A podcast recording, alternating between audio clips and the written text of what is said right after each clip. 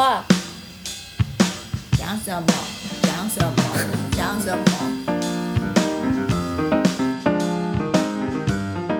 各位听众，大家好，欢迎收听《Sky in the World》再次的播出。我们今天是人物专访的单元。那我们今天呢，邀请到的这一位来宾呢，是非常的特别。有什么特别呢？因为呢，他正做着墙边我最想做的工作之一。好，墙边我想做的工作有百百种啦，但这是其中一种，而且这个顺序蛮前面的。还 我很想做这一份工作，但我做不到。但是至少我邀请得到，墙边终于有朋友了哈，就是可以有这样的一位朋友愿意接受我们的这个专访。所以呢，我们今天请到的就是海科馆的助理大宝。哎，大家好，我是大宝。终于访问到你了，非常的荣幸。OK，虽然呢，这个海科馆啊，离我家是非常非常的近，我只要出门走不到五分钟哈，就到了海科馆。可是呢，对于海科馆我还不是太熟悉，那不晓得可不可以请大宝帮我们介绍一下海科馆全名是什么，然后是在做什么的？海科馆全名叫做国立海洋科技博物馆，那它是一个国立的馆所，然后隶属于教育部，是一个三级的机构。那既然它是博物馆，嗯，成立宗旨啊，其实就跟呃博物馆教育离不开关系。海洋科技博物馆会有什么东西在里面呢？嗯，有常设的展厅，然后里面会有几个跟海洋有关的主题。然后也会有呃不定期的特展，那特展就会是每一次的主题都不太一样。然后它也有户外的部分，就是像嗯步道啊，或是大家比较熟的潮境公园啊这些地方，让大家更认识海洋。大家常常会搞不清楚的就是海科馆跟海生馆，呃，请问有什么不同呢？在海科馆的主馆所里面是没有。活体 没有鱼，哦，就海参馆可能就是全部都是很大的缸子啊，然后里面有鱼，有海洋生物游来游去。对，那海科馆比较是硬体的展示啦。在内容方面呢，海科馆没有鱼，海参馆有鱼，可是，在地理位置上面也有很大的不同。海科馆在台湾的最北边，基隆，然后海参馆在台湾的最南边，在屏东。OK，大宝正在做着墙边最想做的一份工作，那就是在博物馆里工作。可能墙边我就是小时候看电影看太多了，就是可以在博物馆里面。玩啊是非常有趣的事情，比如比如说美国纽约啊就有自然历史博物馆啊，然后英国也有嘛，然后看起来就是非常雄伟的建筑物，然后很有历史，然后里面就放满了各种可以讲很多故事的东西。那不晓得海科馆也是这样子吗？海科馆很年轻，他今年应该他要满七岁了，嗯，所以他是一个很年轻的馆所。刚刚墙边提到那个国外的博物馆，其实也是。我自己还没有进来之前向往的地方，然后他们都会比较偏向是自然史，可能是因为我们都是念生物的嘛。国外自然史博物馆就是会让人期待里面有啊很大的恐龙标本啊，或是什么好久以前的化石等等之类的。嗯，对。但是海科馆就是从它的呃名字大家就可以知道，它是讲海洋跟科技、海洋相关的科技或是相关的教育，所以。呃，它里面的设计有点像是，呃，你把跟海洋有关的教科书打开来，然后实体化。嗯，它的知识面有点硬，不过知识量很多。就比方说，像之前我们就有海大的学生来这边实习，就是如果是海洋科系相关的同学来，可能就会诶比较熟悉里面的知识。所以博物馆的任务。一直都是教育为宗旨嘛，在我脑子里面的刻板印象，好像教育的部分不是那么多，反倒是一个收藏的地方，比如说大英博物馆啊，这种摆了很多很多。秘密宝藏在那里，只有很厉害、很厉害的学者才可以进入到那个地窖里面去挖出来。第几百个箱子里面的第三号那一只天牛的标本是这个小猎犬号，当初这个达尔文拿回来的那一只。这样子，我不是很清楚博物馆的定位到底是在于一个收藏，有点像图书馆的感觉，还是在于教育比较多。应该可以这样子说，就是像是海科馆的编制，就是可以从它的分组看到，就是博物馆他们把呃主轴放在哪一些地方。那如果我们先扣掉行政主事的话，行政主事就是像人事室啊、主机室、秘书室这一些，就是展示教育、研究典藏、产学交流跟经营管理，就是这个博物馆它放的四个主轴。我自己是属于展示教育组，所以刚刚墙边有提到研究典藏也是一个很重要的部分。对，没有错，它确实是。呃，馆里面有特别安排了一个主师在做这件事情。那嗯，海科馆这边收藏的典藏呢，大概可以分成三个大类吧。一个就是可能大家比较熟悉的，可能就是生物，就是相关的海洋生物的标本。那另外一个是跟海洋科技有关的，比方说可能会有一些研究船上面退休的机器，或者是说有一艘船自由中国号吗？嘿，好像是，太厉害了。OK，也有重要的文物，就比方说前阵子舒烟教授过世，然后他的太太好像就把他跟潜水相关的器材就是捐出来给。馆内作为典藏，所以在海科馆里面没有活的生物，但是有死的，就是生物标本在这里是吗？海科馆有个主馆，它叫主题馆，那里面是主要展厅。嗯，对，刚刚就跟刚刚说，里面是没有活体的展示。哦，只有四只无锅鱼在水产厅。你确定是活的？明天就在餐盘上面。是活的，而且非常大只，看起来非常美味。这样，就是他在跟大家介绍，就是无锅鱼的全养殖的技术啦。因为是水产养殖厅，那台湾人的水产养殖技术非常好。对，那这是主管所。那其实海科馆还有其他其他几个馆所。那其中有一个是在草径公园的草径海洋中心。那海洋中心它当初成立是想要研究跟富裕海洋生物，所以它是一个小小小小的养殖站，但是它里面也是有生物。然后从去年开始，每天都有开放给民众购买门票进去参观。嗯。所以它那里有活体，所以就是那里是馆内最热门的地方之一啊。可惜我还没去过，嗯，下次一定要去。那你刚刚也提到这个舒烟教授，他是一个潜水教练，那就是可以看得到，大概就是很早期台湾的海洋学者的潜水教练。嗯，所以记录一下，就是有关于台湾在海洋发展的这些历史。那我还蛮好奇那个产学合作的部分，这是你们算是一个桥接的桥梁吗？还是介绍产跟学来合作？这我比较好奇，因为我不知道博物馆还有这一项任务。产学交流，我自己觉得啦，就有点像是会跟业界做结合。最近有一个应该是潜水摄影比赛哦，我知道他们的奖品是一只赛跑用的还是潜水用的手表？嗯，应该是潜水表。呃，潜水表，OK OK，就是跟潜水业者合办摄影展，也就是说，可能潜水业者他们有厉害的摄影技术，然后可以拍到漂亮照片。那馆内这边可能就是研究人员可以协助提供，比方说那个照片上面的物种的辨认啊，或者是那个物种的小故事啊等等，跟海绵住在一起的虾子啊什么，就是介绍一些故事，会想办法跟产业这边做结合，所以他们也会跟，比方说基隆市政府的。产业发展处配合，然后办理一些相关的活动。这边大宝负责的这个这个区块哈，是展示教育的部分，对不对？也就是说，海科馆我好像去过一次吧，还是两次？虽然非常可耻的，就住在隔壁。没关系，大部分的基隆人都是这样。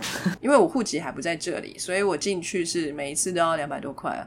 不好意思，墙边就是有点穷，这样。对我们做这个 podcast 也是没钱。各位想杯咖啡的朋友，墙边很想再去一次海科馆，请再赏一杯咖啡，谢谢。好，那就是进去海科馆，我们会看到很多的展览厅。然后都设计的非常的好，呃，整个的动线啊，还有这个呃，就是展品是是有故事线的，那一边走就可以得到呃更多的这个相关资讯。那是不是这就是大宝所负责的这个部分呢？墙边看到的应该是展厅，对，应该是展厅，就是展示的部分，对。然后那个部分呢，其实是主要当初在盖那个展厅的时候，是各个研究人员提出建议跟就是要放进去的东西。其实海科馆虽然现在才六岁还是七岁，可是其实它是从二十几年前就开始筹备。然后那时候就有一批早期的研究人员，然后他们就是从筹备书一直协助协助协助，到五年前终于开馆。所以我是负责那个部分的介绍跟教学吧。嗯，那那个部分的建立其实是早期的这一批研究人员他们规划跟设计的。嗯，哦，所以这个展厅。已经规划设计了二十年啊！对，一放下去是就要放一辈子了吗？就是永远都不会动了？就我自己知道，通常台湾的博物馆啊，就是台博或是海科或是科博常设展，通常都是好几年才会做一次更新，因为它就叫常设展，所以它就会常设。然后另外一个点就是因为常设展要更新，其实是要花很多钱，就是嗯。因为你是整个展厅的硬体设备都要更新，那它就势必是可能会呃关闭那个展厅一年，然后去做大修，嗯，所以你说这个展会不会变呢？诶，像海科馆目前为止是还没变，常设展还没变，那他们呃就是我们最近有在讨论说要嗯从哪一个厅开始做更新，就是有筹备到经费之后进行这件事情，嗯。这边你就是负责去介绍这些常设展跟教学，这样吗？这是你主要的工作吗？对，我们就会想要让展厅里面的东西变得有趣一点，可能就会 做一些教具啊，或是想一些呃有趣的问题，让学生或是民众。愿意去把那个展厅看一下，这样怎么这么卑微？有有，我都有认真看。对，墙边很棒。但是脑子不好的，记不住。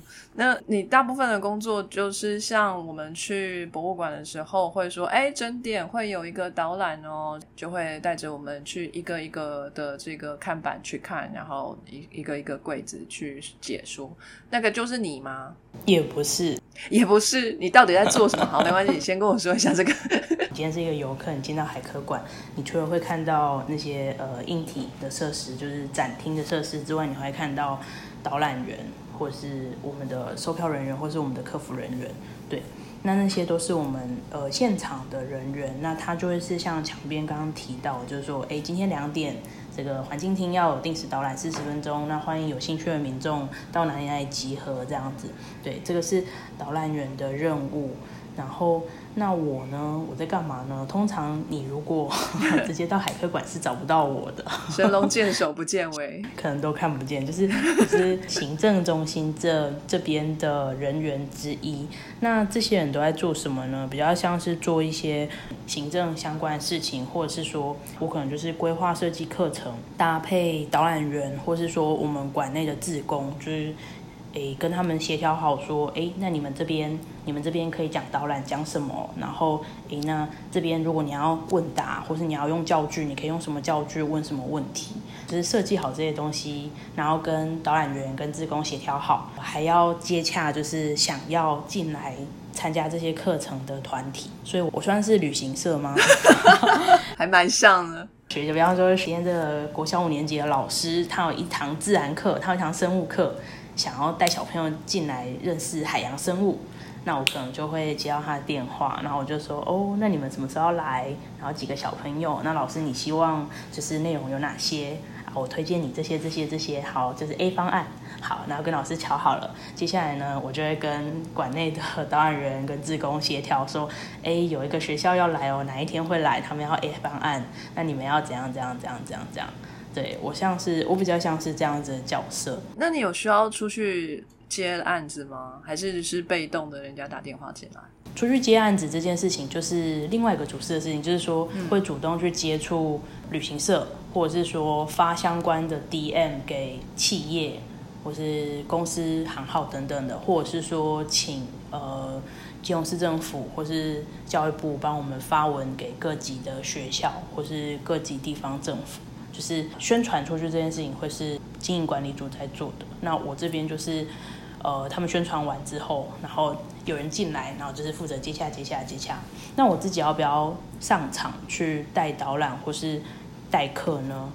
我会上场或是代课，但是呃，通常我会把这些事情分配下去，不然我会做不完所有的事。嗯，会来跟你做接洽的都是哪一个层级的学校啊？是国小、国中、高中、大学，还是有一般民众？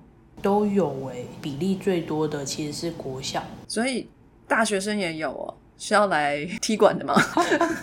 大学生有两种，一种是他自己选修了什么课，那堂课老师有跟馆内研究人员合作合开这门课，可能他就要来嗯博物馆实习啊，这是一种。另外一种就是大学的辅导室，嗯，他说他们会办一个类似校外教学的东西，然后他就会带。一群学生来大学辅导室，不是心理咨商的部分嘛？就是小小张老师他说啊，学生们，如果你们心情不好的话，就到基隆海科馆去看看海，心情就会好一点。来，我帮你联络一下大宝，是这样的意思吗？就是我不知道，我不知道大学端会不会是因为这个业务都会刚好是嗯。心理智商中心他们在负责，然后有时候好像是那个防灾教育组嘛，我也不知道，就是他们这个业务应该是落在某一主事上面，然后每次就是那个主事回来联络我这样。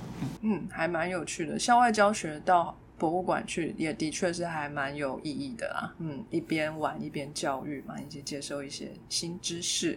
不过刚刚听到就是大学生会来实习，在博物馆实习，感觉也很酷诶，因为。墙边小时候是念的是畜产系，我们的实习就是去养猪养牛，那个凌晨就要起来挤牛奶的这一种，非常之无趣。对，所以博物馆呢，好像听起来比较令人兴奋一点。所以在博物馆实习都在干些什么？会问那个小朋友，就他们希望实习是什么？就是因为又回到一开始提到说，就海科馆有大概可以分为四个主室嘛，每个主室有。不同的工作要做，那就会看那个小孩，他是提到说，诶，他想要，比方说，他如果想要学，呃，博物馆的导览或是活动的带领之类的，那可能就会在展示教育组。那如果他对于，比方说，嗯，贝壳的分类啊，或是什么收藏比较有兴趣的，就会在典藏组。然后，如果他今天，呃，对于行销，就是博物馆怎么样行销，怎么样当一个厉害的小编，就是像墙边一样多产的话，他们就会被分到 经营管理组。墙边已经美丽了，是吗？看起来活力旺盛。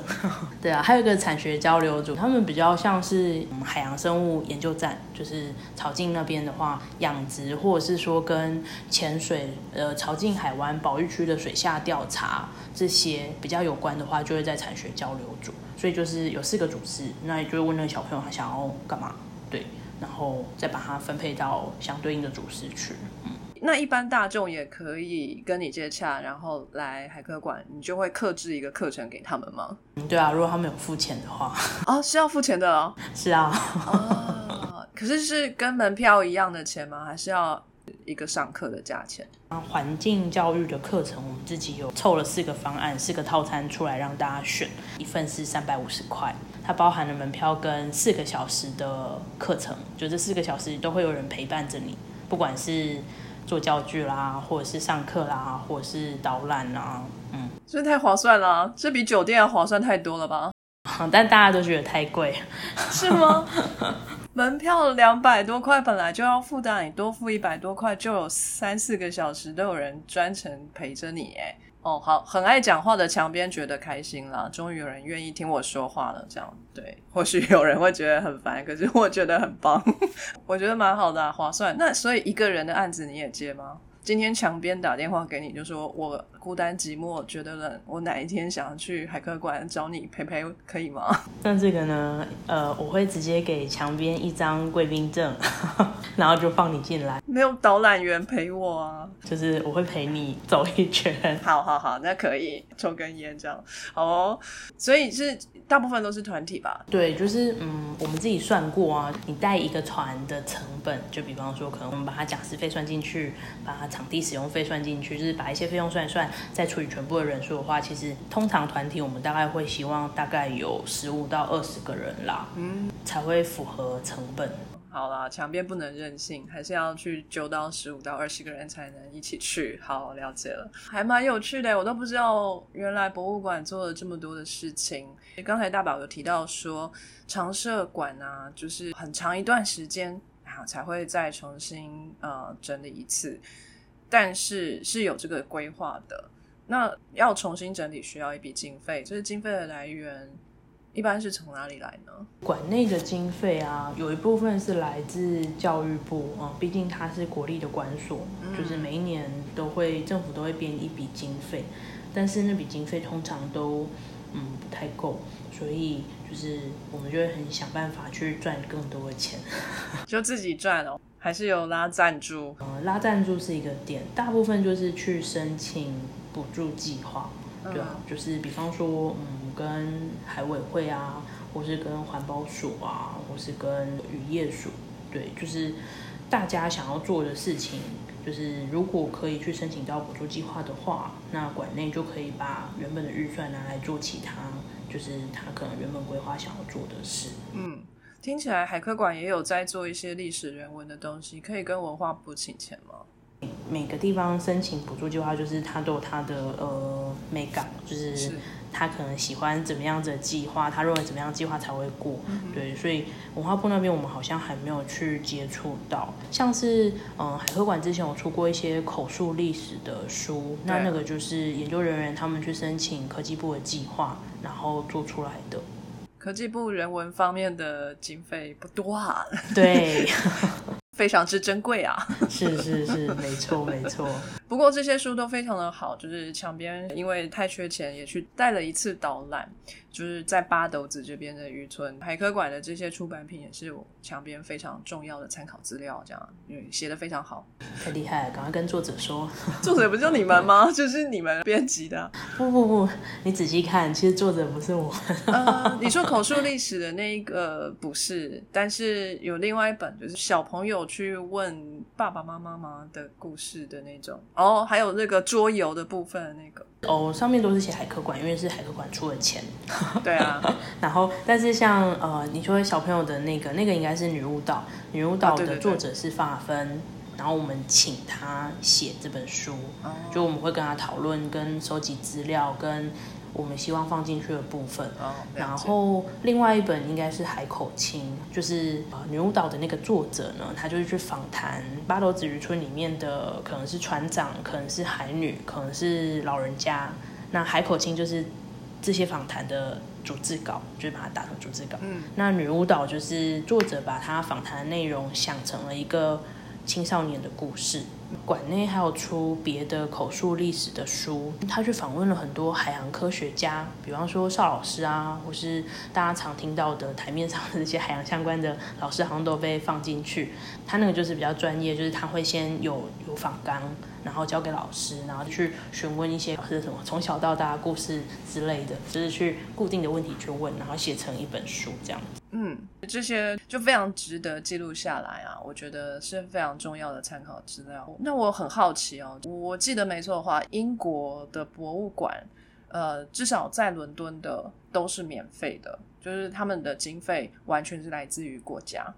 但是在美国，有蛮多博物馆是私人的，是私立的，他们的经费就来自于各大公司或者是慈善家的捐款。呃，当然也有一半一半的这种 hybrid。那如果说海科馆可以朝这个方向去做一个募资的状态的话，你觉得会可行吗？我们的主管机关就教育部，希望我们可以朝向自己存活。哎，我想一下那个字，自立自强，自力更生，自生自灭，自营什么东西？就是说，他他的意思就是说啊，他希望你的收入，或是你的赞助啊，或是你拉到的什么经费。可以打平你的支出，就是甚至是还有剩，这样他就可以补助越来越少。就他希望，他希望大家朝这个方向前进。当然，大家也希望啊，可是就是事情并不是 那么容易。一个是说，可能台湾的企业就是比较大型，可能都会偏向是机械或是工业相关的，比方说台积电对之类的，他们可能会有想要赞助的地方，但是。海洋科技博物馆可能就不会是其中一个选项。如果我错了，请纠正我。但是我听说台湾的船舶制造是非常厉害的，就有很多的游艇都是在台湾制作的。那既然是海洋科技博物馆，对不对？那制作船舶当然也是一种海洋科技吧？那他们这些公司做游艇，诶，一艘游艇多少钱？是墙边一辈子都不可能买得起的。这是公司应该是很有钱吧？可以来捐款一下吧？就我也有跟墙边一样疑惑，就是我觉得像这样子的媒合，应该是产学。交流要做，这样好像说别人坏话，就我会觉得应该是他们要做的事情，可是他们好像都没有去拉，可能是没有认识的人吧。哦，了解。其实企业也应该要主动一点，现在也是要强调企业社会责任嘛，所以这些企业也可能会主动来找你们。企业他们会来，他们会有他们的 CSR 要做，然后通常来都是做什么呢？都是净谈。哦，好的，嗯。很立即就可以看到成效，他们就想要这样子的，就好像充满了爱心。虽然确实是帮忙捡垃圾是还不错，可是我就会觉得就很一次性。对啊，目前我们这边有大概就是企业日，就是企业不是一年可能都会办个几天的家庭日，然后他可能某一天的家庭日是办在馆内，然后他就是给我们就是一笔钱，然后去帮他们办，可能几百个人在这里。的导览啊、教育活动啊、DIY 啊、进摊啊，或是餐点啊等等的。我是觉得海科馆的这个地理位置真的很不错，那个潮境公园真的非常的漂亮。那希望大家有空也可以多来基隆玩，如果有机会的话，可以联络一下墙边，这样下去帮你导览八斗子这样。我也很想听，你应该都知道啦，都编完那个书了。难说难说，对我可能有发现一些小地方是你们没有发现的。嗯，OK，cool。听起来非常有趣的工作，所以你现在做的这份工作，你觉得喜欢吗？你觉得做着开心吗？工作内容很有趣，我自己会比较喜欢嗯体制外的教育吗？就很叛逆，就是我会觉得 啊课本上面太无聊了，你就是要到这个大自然当中啊什么之类的。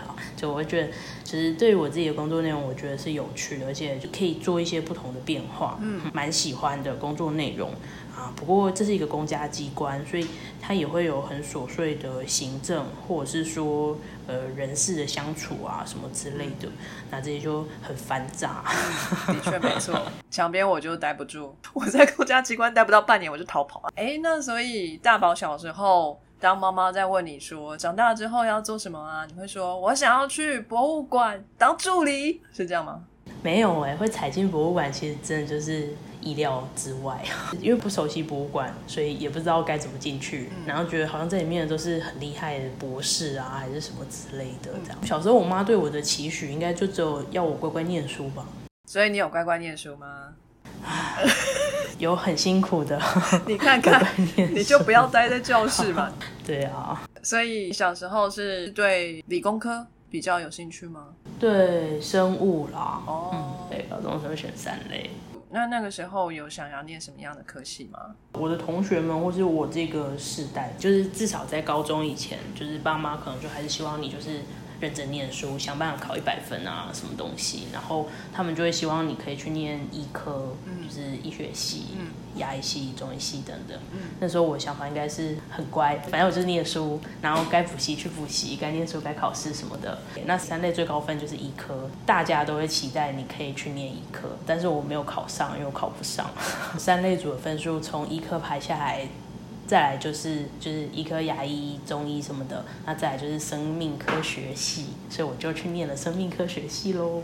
所以生命科学系的分数也不低嘛，就是。反正一科下来就是他了。对啊，我大学念的是阳明生科，然后他现在叫做阳明交通大学，因为他们并销了，换名字。就是那时候我我以为所有生科都是一样，考上了之后才发现不一样。阳明生科它的全名全名是生命科学系暨基因体科学研究所，就是它是一个所下面的系，其实它就是一个做分子生物或是生物医学相关的系。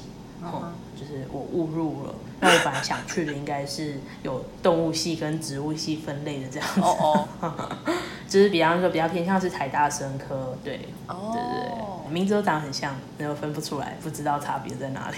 哇，那怎么办？进去之后有发现吗？有啊，然后就惨烈，就是就是我不是很会背的人呐、嗯背书不是很会背书的人。可是其实分生或者是比方生化啊，或者是什么细胞生物学啊，就是都是要背嘛，各种惨烈。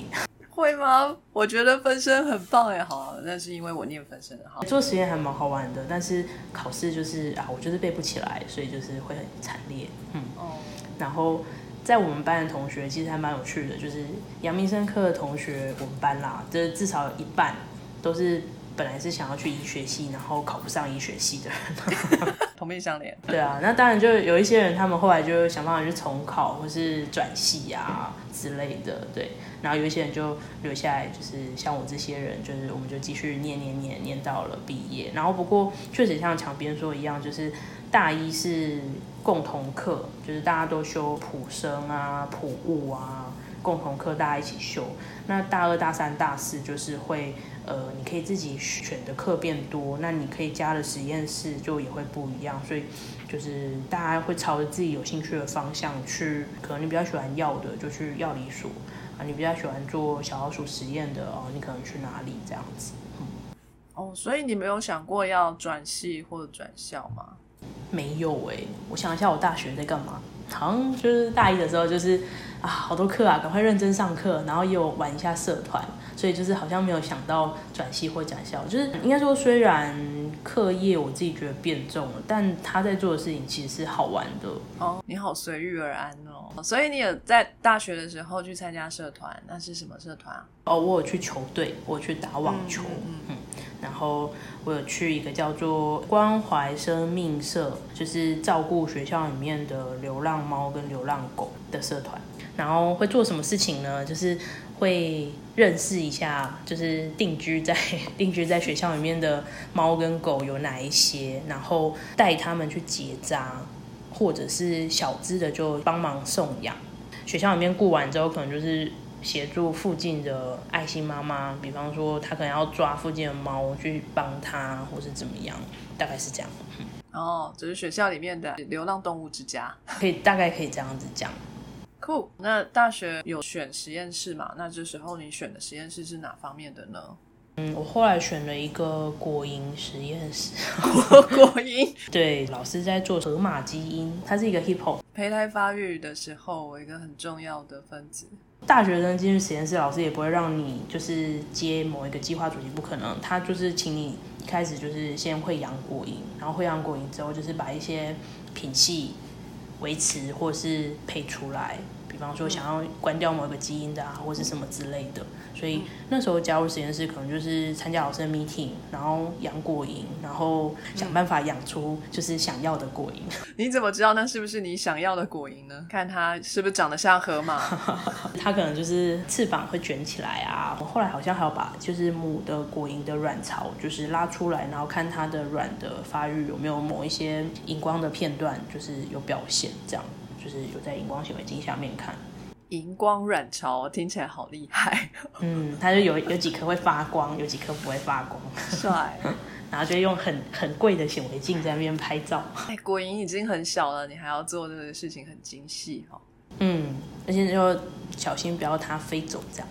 啊，它真会飞走，你要怎么阻止它？我们在解剖的时候它已经死掉了，但是我是说哦他们会在管子里面养果蝇嘛，他们把里面酵母菌吃完之后，你就要把它倒到另外一个管子，然后动作如果太慢，它就会飞走。然后它吃酵母菌，我以为它吃香蕉泥耶，它它吃酵母菌，黄黄的那个是酵母菌，因为它是果蝇啊，它不是吃水果了吗？水果上面酵母吧。原来这样，好的。那你喜欢这个研究吗？你后来有进这个实验室念研究所吗？没有，因为我们就是老师做各式各样，有些是养细胞的啊，有些是养小鼠，反正各式各样。然后会加入这个实验室，可能就是跟老师聊得比较来吧。老师人很好，这样。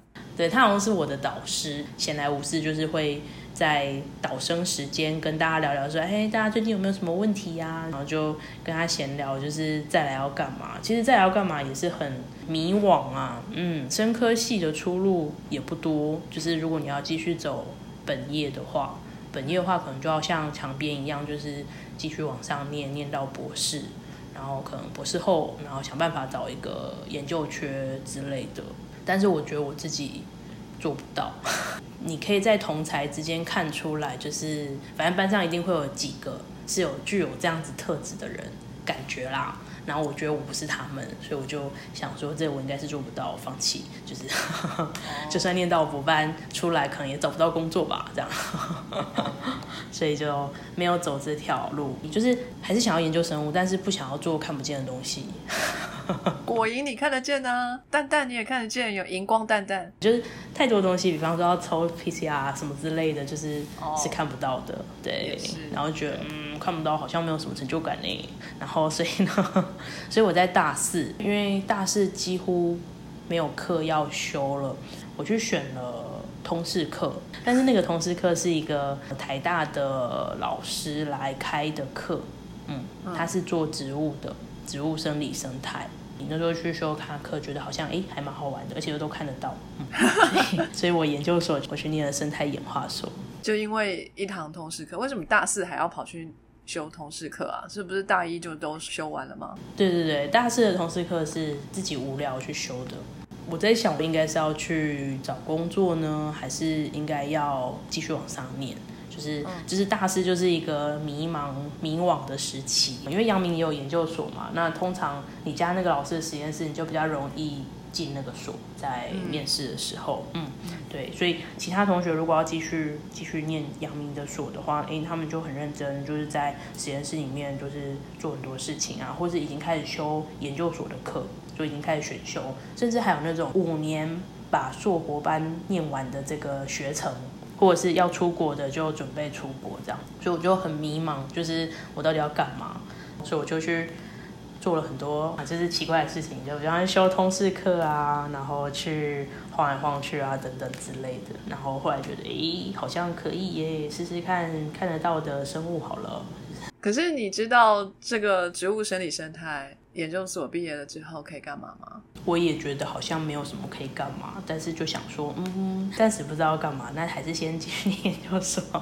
然后你的确就去了这个老师的研究室吗？我去考了，对我也有上，就是台大生态演化所，本来是要跟那个来开通识课的老师，但是。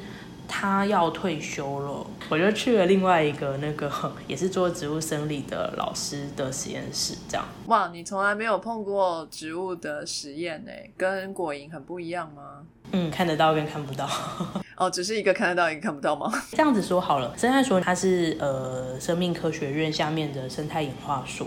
那生命科学院反正里面就是大概就会像墙边说，就是会分动物跟植物，就会分两派。那就是要选其中一个。那生态所也是，就是有一群做植物老师，一群做动物老师。那这群做植物老师里面又可以再分成传统科学的，然后也有一批是做分子生物学的。那我后来选的是传统科学这一边。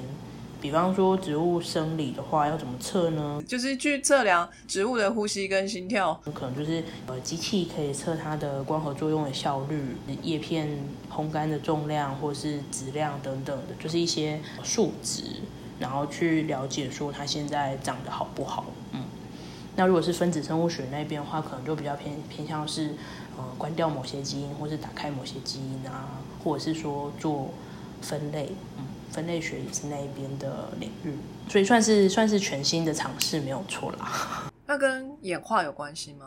如果是演化学的话，可能就是分类分类的实验室会比较相关。这样子说好，就是墙边招鬼针草吗？知道，我讨厌它哦。嗯，啊，鬼针草是大花咸丰草。这一类就是咸丰草家族，在台湾就是大概有三种：咸丰草、小花咸丰草或是大花咸丰草，大家可以这样子分。等一下，咸丰草本人的花是大还是小？是中吗？大花咸丰草不是花瓣白色，中间黄黄的吗？对对对，嗯，那这是大花咸丰草，它的花瓣白色非常的大，很明显。那小花咸丰草它就是那个白色的地方小一点。那咸丰草呢，就是没有白色的部分。全是黄色的，嗯，全是黄色的。那大花咸丰草是外来种，它是原本在南美洲。然后，哎，你知道它怎么来到台湾的吗？不知道，我想知道。这故事很有趣，大概是民国六十几年的样子。就是，呃，大花咸丰草它是一种南美洲的作物，气候适宜的话，全年都可以看到它在开花。所以那个时候，就是台湾有一个这个养蜜蜂的人。他就是觉得说啊，这个蜜蜂到冬天非常可怜，都没有花蜜可以采，会饿死。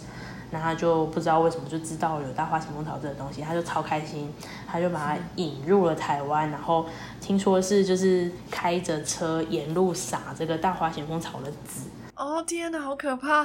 对，就是让就是让台湾很多大花咸丰草，那他们养蜜蜂也就不用担心，就是蜜蜂冬天会饿死。不要这样，小朋友不要学，这样不好。听说啊，就是从那时候开始，就是大花咸丰草就正式在台湾就是落地生根，只要是有人类到达的地方，基本上都会有大花熊工厂。嗯，那蜜蜂有的确活得比较好吗？就其实冬天他们饿的话，你也可以配糖水给他们吃就好，就是哦哦好，不一定这样，然后这么辛苦出去反应。好，蜜蜂也会比较好吗？确实算是有吧，就是冬天就比较多的花可以吃，不过嗯，那就是其次了。好像有人说大花旋风草花蜜比较酸，就是他们不是会有什么龙眼蜜啊、百花蜜啊，或者什么的，大花旋风比较酸。好，这是题外话。然后呢，我们再回来，台湾原本咸丰草就是如果是原生是小花跟咸丰，那在大花咸丰草还没进来之前的青草茶的其中一种材料是咸丰草。我们实验室有学姐在做研究，是比较。这三种咸丰草的一些生理的数值，比方说在同样的环境之下，可能大花咸丰草光合作用速率比较高啊，或是怎么样，或是说它的匍匐茎比较容易就是有无性生殖这样子的现象，就是你可以无性繁殖它，去了解说为什么现在是大花咸丰草占据了大部分的空间这样子，嘿，所以生理生态有点像是说去。看到一个现象，那去了解说为什么这个现象会发生。那我的题目是做什么呢？我的题目是做有没有什么台湾的原生的植物可以干掉大花咸丰草？这个很有趣啊，我觉得很棒。所以答案是有吗？答案是没有，没有，应该不是说没有，就是因为这个范围非常广嘛，就是太多。后来就挑了两种原生的植物跟大花咸丰草。就是做植物生理上的比较，我们选了野棉花跟蘑菇消。嗯，大花咸丰草就是它有它优势的地方在。对，这这虽然没有写在论文里面，但是怎么样才可以很快的，就是干掉大花咸丰草呢？其实我们就要聘一批人，然后去把大花咸丰草连根拔起，这样。连根拔起就可以了吗？哦，就是你不要让它籽再掉到地上。好啊，它整年都可以长。然后它又不会落叶，然后光合作用速率又很高，然后种子数量非常多，那种子的发芽率又很高，然后断掉的枝干在地上又可以再长出一株新的来，好烦哦！所以就是。我们就想说，嗯，好像种其他植物没有办法干掉它。但是呢，我们有在想说，就是如果这个地方你把大花仙草连根拔起，然后再种下别的植物，有没有机会呢？好，是有机会的，就加入人为的干扰话是有机会的。所以趁它就是虚弱的时候，再把其他的植物种下去。他就会输了，是不是？可以这样说吧。可是我想说，呃，你选的那两个台湾原生种好像有点弱，真的在路上好像很少看到。不过我有点担心，我在路上看到的是不是都是外来种？我不是很清楚。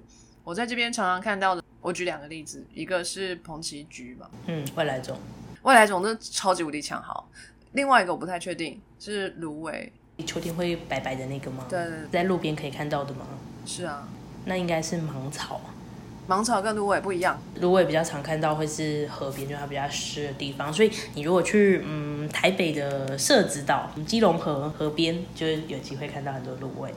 如果是我们的路边，因为比较偏山坡、比较干这种的话，就是芒草。芒草是原生种，没有错。芒草可以干掉它吗？但是因为芒草是单子叶植物，大花咸丰草是双子叶植物，所以我们那时候在选的时候，我们都是选双子叶。大花咸丰草就是双子叶，它那一个鬼针草那一根针有双子叶。有有，你要不要种种看？妈呀，会长出两个小小的绿色叶子。好好啊，下次我来去收集来种种看，好，很酷哎，都不知道它是双子叶。它一脸就是双子叶的脸。它怎么看双子叶？就是叶脉如果是平行脉，像是什么呢？像是你说的芦苇，或是芒草，或是玉米。玉米就这种直直的，你一撕就可以撕很长，这种就是基本上就是单子叶。像椰子或是蒲葵这种竹子，对对，没错，真是举一反三。可是你的研究也很重要，虽然没有得到解答，至少我们知道两种不行，我们要继续找其他的。嗯，但是后来就没有继续走了。哦，我的硕班大概念了三年半，就是我大概在三年半快要四年的时候，终于把论文生出来，然后口试这样子。硕一的时候也是修课嘛，然后呃，因为是算是一个比较不熟悉的领域，所以就是修了很多课，然后也有去就是看一下呃学长姐或是别的实验室都做了什么事情，对。所以硕一大概在摸索，然后还有就是帮忙实验室做一些实验室要做的事情，要去采集呀，或是干嘛之类，就跟着跑这样子。然后硕二就是好像真的要赶快想一个题目了，比方说，哎，想要做大花行动草，那怎么办呢？先来种种看好了，种了起来再说，这样。反正就是在做一些初步的尝试。实验大概是在硕下到硕山上。把它赶出来，就是终于确定题目了，要收集这些数据，好，赶快做，疯狂做，没日没夜的做，这样。当然，硕班还是有玩社团啦。OK，又继续浪猫浪狗了吗？哦，没有，我后来就放弃浪猫浪狗，因为我觉得那个就是人与人的连接太多了，很累。你需要很频繁跟动保团体啊，跟爱心妈妈，或者是跟反对的人沟通。就一定有人，有人就说，哎，我在学校里面被狗追，你可以把狗抓去管，就是类似这样。协调这件事情很辛苦啊，后来就觉得，嗯，先这样好了，放弃，就是继续打球啦。哦，继续打网球，嗯，继续打球，然后有去参加乐器队 （marching band），就是。哇哦，我不知道台大有哎，台大没有，但是有一个民间的团体，它叫台北乐府，那它就是一个民间的乐器队。我知道啊，你知道？当然知道啊。为什么？因为我高中的时候有蛮多朋友都是乐器队的，然后他们去表演，我都会去帮他们加油。然后台北乐府绝对是第一个出场的示范队伍，厉害的！天哪，居然有人知道！因为我我高中是乐器队的，然后大学就没有加，但是到硕班的时候突然又想起来这件事情，所以就跑去了。所以你是乐队还是旗队？我是乐队，我是打击打鼓的，多音鼓吗？大鼓。我朋友也是打大鼓的，我知道打大鼓非常非常的危险呢，就是你要挺着肚子挺那个大鼓，还要走路，然后左摇右摇，往上挺，往下走。我国中的同学就是有一次在升旗之后要归队的时候，一边敲着大鼓，一边跌倒，然后就往前抱着大鼓滚了一圈。然后他头上现在都还有一道很深的疤痕，就是那个时候在操场的红砖跑道上面刮出来的，很危险呢。没有，我们都非常的小心，因为鼓很贵，就是摔到真的不得了。哇，好厉害哦！台北乐府超强，所以你在那边要很密集的训练吧？嗯，每个礼拜六都要去集训，就是他每一年都会排一个年度的演出，有点像是。年度会有个小成果发表，然后所以我那时候加了两季，就说一说二周末都在外面鬼混。对，研究所压力这么大，总是要找方法抒发。好哦，硕士是前面两年摸索加完了，后面两年就是很努力的生出论文来，然后之后就毕业了。那你有想过毕业之后要干嘛吗？嗯，就是这个事情，就是在写论文的时候就要开始想，就一边写论文一边想说，嗯，那论文写出来之后呢，要继续念吗？好像没办法继续念，但是不继续念要干嘛呢？为什么你又觉得没办法继续念了？明明就只找了两种草，你就以为要结束了吗？还有很多你还没试过。哦，应该是这样子说好，就是嗯，基础生物学，尤其是植物，就是非常的弱势。然后很难拿到补助计划，因为像我们老师，他很努力的去写科技部的计划还是怎么样，但是不一定可以拿到。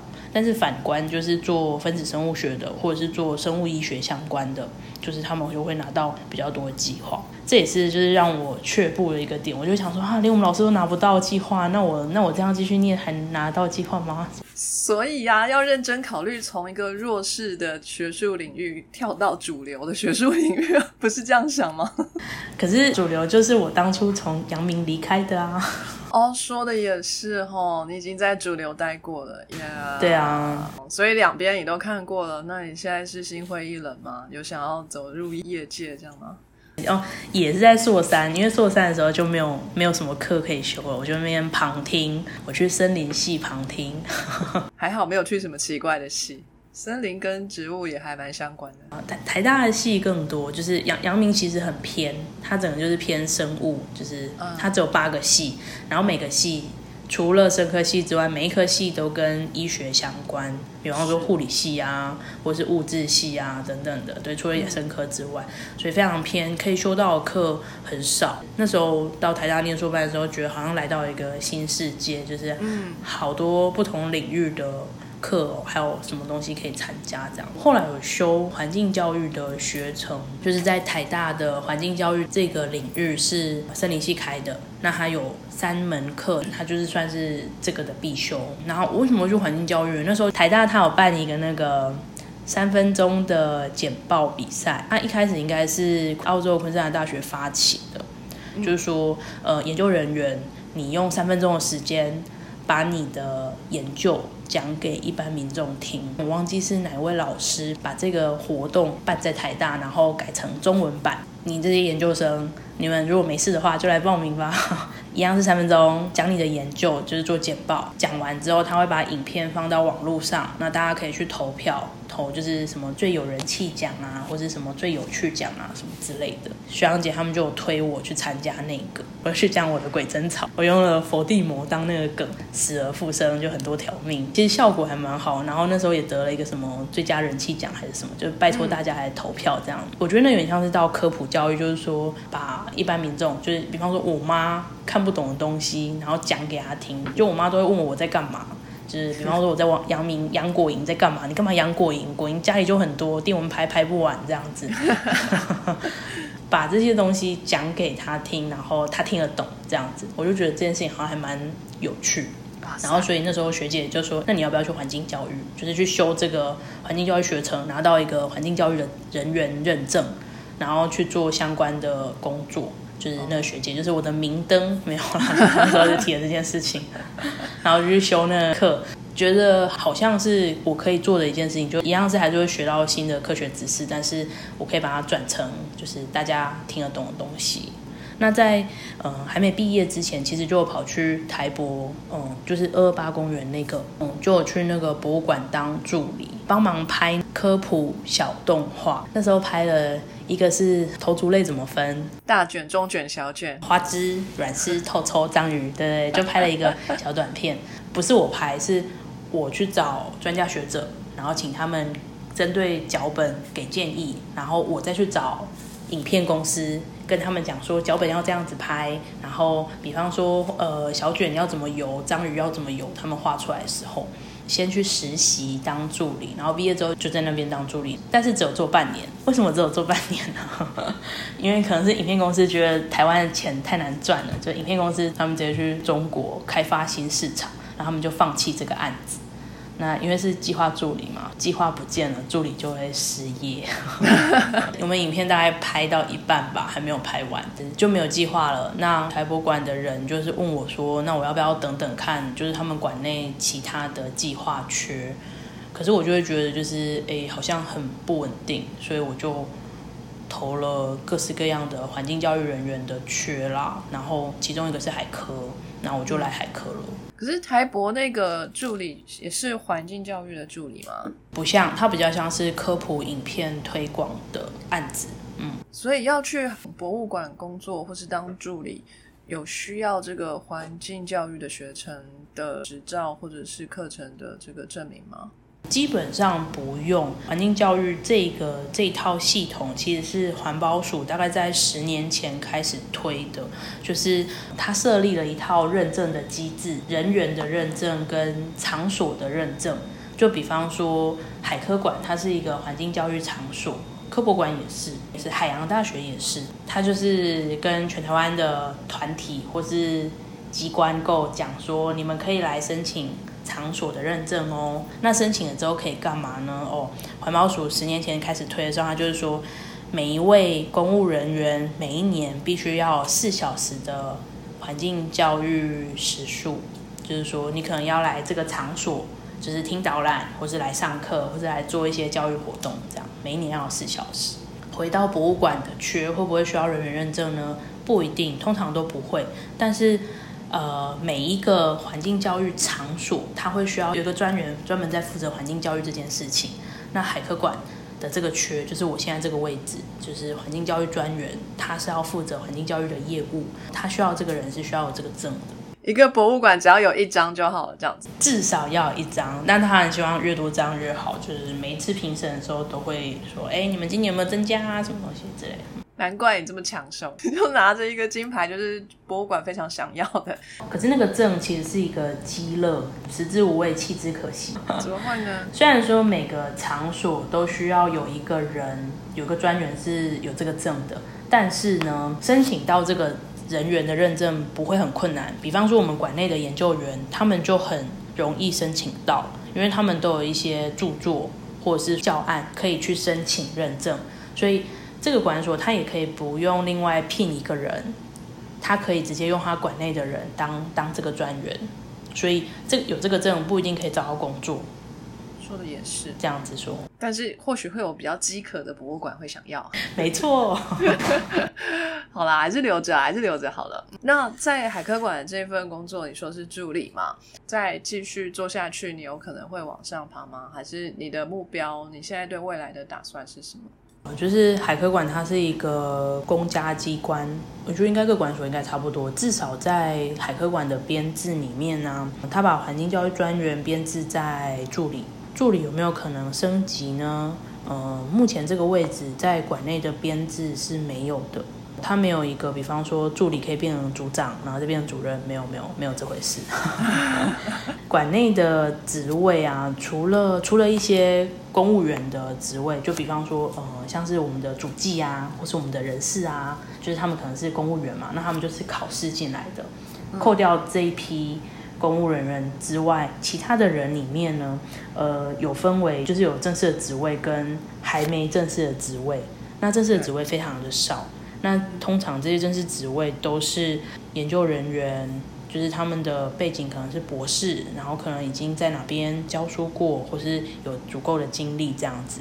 另外一批就是非正式的人员里面，也有博士在等待，等待什么呢？等待。正式人员退休，然后补上那个位置。我就是属于不是正式编制的人员里面的最末端的一个渣渣，排队也排不到，因为我只是一个硕士。你看我前面都已经有好几个博士在排队了，我怎么可能排得到呢？但如果我觉得这样子就好的话，那我应该可以在这个位置待一辈子。那这是你想要的吗？但不是。我觉得这样很无聊，因为像我在海科馆，目前是今年是第四年，第一年、第二年就是兵荒马乱，然后熟悉新的业务嘛。后面这两年就是已经上手了，大概知道要做哪些事情，然后呃，同事同事之间的熟悉，比方说我会知道要做什么事情要去找谁，所以就变成是好像没有什么。挑战，我其实就是有在想说，要找找看有没有别的位置，比方说馆内可能某一个缺开了，那我就是去投过去，去应征看看那个位置，然后可能是做不一样的事情，或者是说我们同事也有人就是在念在职博班，让自己提升到博士的学历，然后去跟博士们一起排队这样。但是我觉得这可能是我自己的坚持吧，就我会觉得博士就是一个职业了。要念博班，应该要专心的念他。就是在职博班都是不专心的念他的人，这样是不是太坏了？不会，一点都不坏。我觉得这个非常的 practical，是真实。但是如果你真的打算要去念博班的话，你会辞掉现在的工作，认真去念一个博班，这样的意思吗？如果是我要做的话，我可能会这样子决定。大宝还是想要在这个环境教育里头做努力啦。未来呢，希望大宝可以发光发热啦，桥接更多的民众跟小朋友。跟环境教育的资源，呃，OK，cool。我们节目呢，每到尾声都会问我们呃受访的这位来宾呢一个问题，就是如果现在有一个非常迷惘的研究生，他不太清楚毕业之后应该要做什么，他想要来跟你讨教一番，然后你会给他什么样的建议呢？因为我曾经也是迷惘的研究生，比如说去修通识课啊，去打鼓，对啊，去打鼓。我会欢迎他先跟我聊聊看，就是应该是说我会分享我的经验给他听。那因为他之所以迷惘，呃，有很多种状况嘛，看看说他是为什么迷惘。那我觉得可以试试看，是如果经济能力许可，就是你没有需要，嗯，赚大钱养家之类的，就你只要好好把你自己养好的话，在迷惘的时候，先去做做看可能的事情，也许会让未来比较明朗。对啊，就是像我就想说，我先出来工作，看看教育推广这件事情是不是可以当做一个职业，我是不是可以接受这件事，不管是继续念。或是考试出国，或者是真的踏入业界，我觉得都是一个可以做的决定。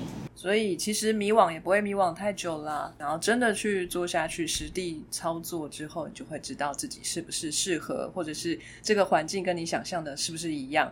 就像现在才知道，原来台湾的博物馆跟墙边脑袋里面的博物馆好像不太一样。嗯，很想去国外的博物馆。下一站，伦敦自然科学博物馆。墙边有去过吗？有啊有啊，真的超酷的。很漂亮的建筑物，古色古香。一想到说他们的典藏里面就是满满的宝藏，我就会觉得很兴奋，很兴奋。他们都不用去其他的博物馆邀请展件，可以来做巡回啊，或什么，他们都不用，他们直接就从仓库里面推出来，那个全部都是很很厉害的东西，这样。而且轮流推出来，这轮一轮哦，大概可能要五十年吧之类，就是展不完。那就跟故宫差不多概念。真的吗？故宫也这么多？好像也很多。你看啊，强盗都这样。你有提到说，就是国外博物馆是免费，但是台湾博物馆是要收费。我觉得有一个原因是台湾的人民的素质还没到。你是说，如果变免费的话，那天天就会灌满的人吗？嗯，就是如果是免费的东西，大家会不懂得珍惜。啊，那也是。虽然说，就是馆内的展项在有收费的情况之下，还是很常遭受破坏。就是比方说按钮被按坏啊，就是应该说有一些操作，我们希望家长陪小朋友啦。但是家长通常都进来之后就会放小朋友自由，然后小朋友就会把这按钮按到爆炸，或者是 没有到爆炸那就坏掉。对，所以就是如果已经在有收费的情况之下是这个样子的话，那我觉得就是如果直接免费就会。很可怕。我现在有个模糊的印象，就是其实只有在伦敦的博物馆是免费的，伦敦以外就是英国其他地方的博物馆也是要收费的。然后其他欧洲的国家我去过的都是要钱，但是都不多钱，就是两三欧啊，顶多十欧这样子。可是伦敦的那些免费的博物馆，他们做的互动的东西非常的少，也就是说，它就是一个展览柜。里头就是一只多多鸟的标本，然后下面有一些文字的叙述。你会看到小朋友在那边就啊多多鸟，然后就在那趴在那边看，他也不能破坏什么。但是美国就很不一样，美国的博物馆就比较偏向跟台湾有点类似。我去过几个美国的博物馆，是科学博物馆，那都会有这种互动式的展场，就是会让你拉绳子啊，再放掉东西就会往下掉啊，这就是地心引力等等，就是这种东西去去帮你介绍。呃，就是科学的一些概念，这种东西也的确蛮常坏掉的，即使是在美国也一样，入场券很贵来着，三十块钱，所以也不是说台湾。民众的素质不好，嗯，是这个展览的性质不一样。那伦敦的自然历史博物馆，他们的性质是比较多在于展览，而不是教育。我觉得是这样子啦。酷，好，那今天就非常谢谢大宝跟我们分享了这么这么丰富的一个故事，人生故事哈。这个虽然总是在迷惘当中，还是摸索出一条自己喜欢的路。这样，那现在也做的非常愉快，在环境教育这个领域。里头得心应手啦，然后准备要大展身手，那，就是希望你宏图大展。好，那今天就谢谢大宝的时间，跟大家说声再见吧，拜拜，拜拜。非常感谢各位听众的收听和支持，特别要感谢各位赏杯咖啡的朋友，在 First Story 上的 Costy Lover、Jane 以及匿名赞助者，Patron 上的 Yi Chen Wu Newton、Catherine、Evan Wang、Eddie Hu、E 圈 Wu、Elliot Ferret、Adam Joe、Ernest、Nikki Hu 以及 Howard Su。Sky in the World 在各大 Podcast 平台都能收听得到，Anchor、SoundOn、Spotify、Apple Podcasts、KKBox 都能搜寻得到 Sky in the World 的节目。另外，Sky in the World 也会在脸书页面以及 Instagram 上分享科学家的八卦、科学新知，还有编辑们的日常给大家。有任何问题以及意见，都可以在各大平台上留言，让我们知道。我们将竭尽全力为您寻找答案。欢迎追踪分享 Sky in the World，让更多人知道有趣的科学哦。